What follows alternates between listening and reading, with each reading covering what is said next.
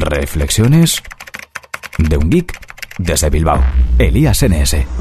Buenos días a todos, bienvenidos a este RGB Express.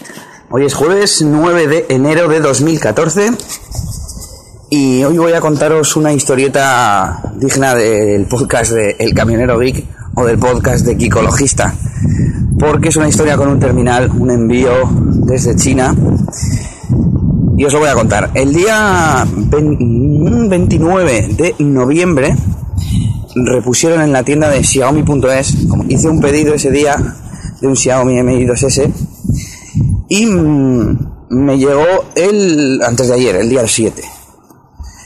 Pero en lugar de un Mi 2S me ha llegado un Red Rise. Así que podéis imaginar el chasco que me llevé cuando después de esperar casi mes y medio eh, veo un terminal que no es el que, el que yo había pedido. Bueno, total que me puse en contacto con la gente de Xiaomi a ver cómo podíamos solucionar la papeleta porque además me tocó pagar aduanas. Me llega el repartidor de DHL y me dice que tengo que pagar 25 euros. Bueno, al menos eh, era poco en comparación con lo que había leído por ahí, de 40 a 50 euros. Pero bueno, total que les dije, oye, me habéis mandado el teléfono, no, que no es. Además, me han cobrado las aduanas. Y esto está relacionado con que me habían mandado un email anteriormente explicándome que habían hecho un cambio de empresa de mensajería porque estaban teniendo algún problema y no sé qué, y que eso no iba a repercutir en el riesgo de, de que parasen el paquete en aduanas.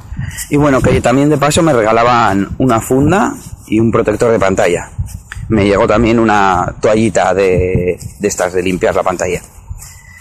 Y bueno, total, que les expliqué la situación y me contestaron muy rápido y muy amables. Llevo ya unos cuantos emails con ellos ofreciéndome pues que podía devolver el terminal y que me reembolsarían el dinero, que podía quedarme el terminal pagándolo, no, y que me devolvían la diferencia, perdón, o que podía devolverlo y que me mandaban un MI2S y que tardarían unas dos semanas. Como hubo gente que me preguntó a ver si lo vendía y cuánto cobraba, pues les pregunté a ver si, si podía quedármelo pagándolo, porque tenía algún contacto interesado y tal.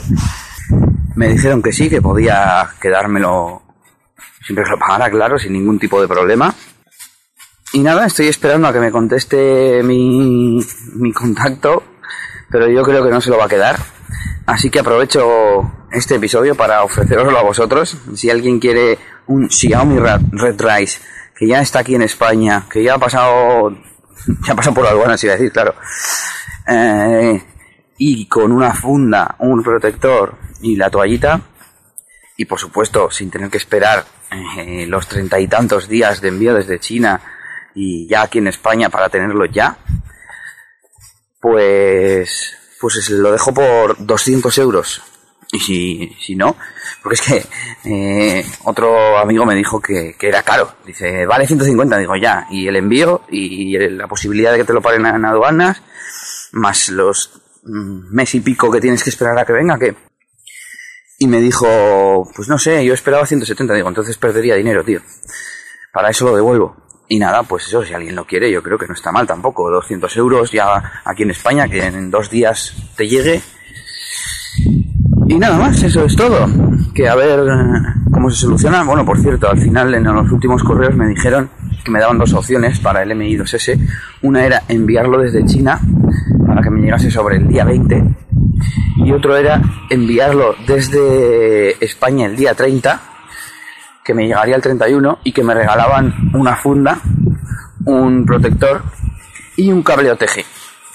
Así que les he dicho que ya que estamos por 10 días me lo manden desde España, así me quito de riesgos de aduanas, me dan los regalitos y ya está. A ver qué hago con el Xiaomi Red Rise eso sí, estuvo muy bien para enseñarlo en el trabajo y decir, eh, mirad que he pedido un móvil chino, no sé qué.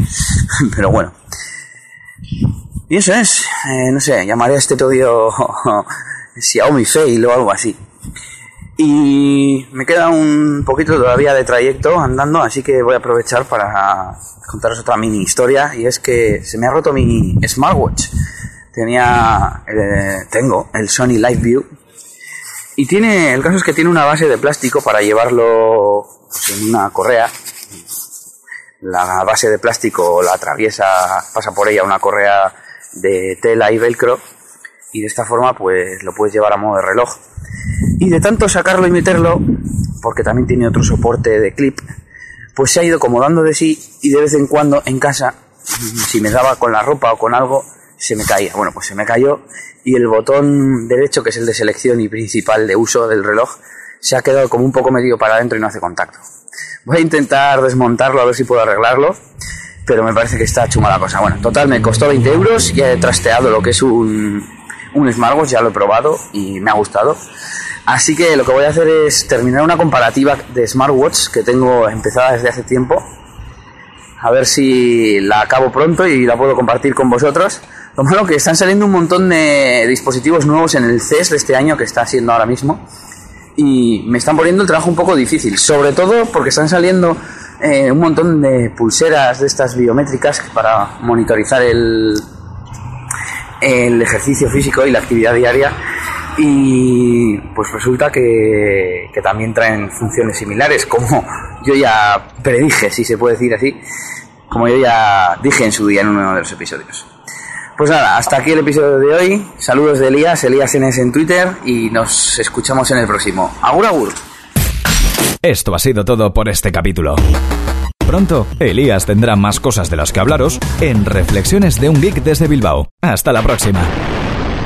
Y recuerda que puedes buscar a Elías Gómez en Google Plus o en Twitter, arroba ElíasNS.